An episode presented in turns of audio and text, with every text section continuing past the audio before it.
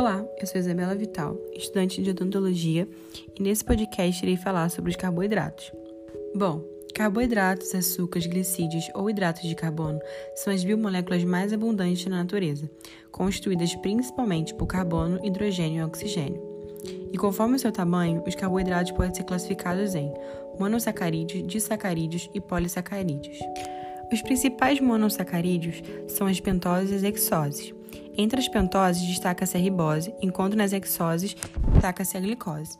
Outros exemplos de monossacarídeos são a desoxirribose, galactose e frutose. Já os disacarídeos são formados por dois monossacarídeos, que seria a sacarose, formada pela glicose e epilafrutose, a maltose, que é formada por duas moléculas de glicose, e a lactose, que é formada por glicose e galactose.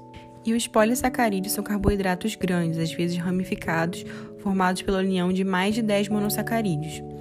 Os polissacarídeos possuem duas funções biológicas principais, como de forma armazenadora de combustível e como elementos estruturais, como por exemplo o amido, a celulose e o glicogênio. De forma geral, os carboidratos possuem função principal de fornecer energia aos seres vivos, de armazenamento energético e também está presente nas estruturas celulares das plantas, pelo seu principal componente da parede celular, a celulose. Agora irei falar sobre algumas recomendações alimentares a respeito dos carboidratos.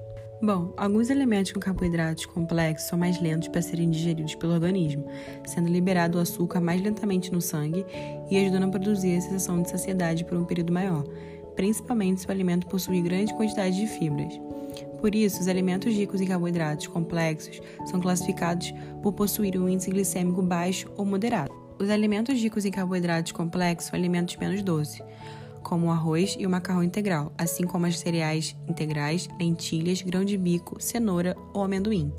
Esses alimentos são ideais para os diabéticos e também para serem consumidos durante o processo de emagrecimento. Já os alimentos ricos em carboidratos simples são aqueles que o corpo absorve mais rapidamente a nível intestinal para serem utilizados como energia, fazendo com que pessoa sinta fome mais rapidamente, diferentemente dos carboidratos complexos com alto teor de fibras. Alguns exemplos de carboidratos simples são o açúcar refinado, o melaço, o mel, a frutose presente nas frutas e a lactose, que é o açúcar presente no leite. Além disso, existem alguns alimentos processados que contêm açúcar em excesso, como os doces, refrigerantes, sucos industrializados e gomas.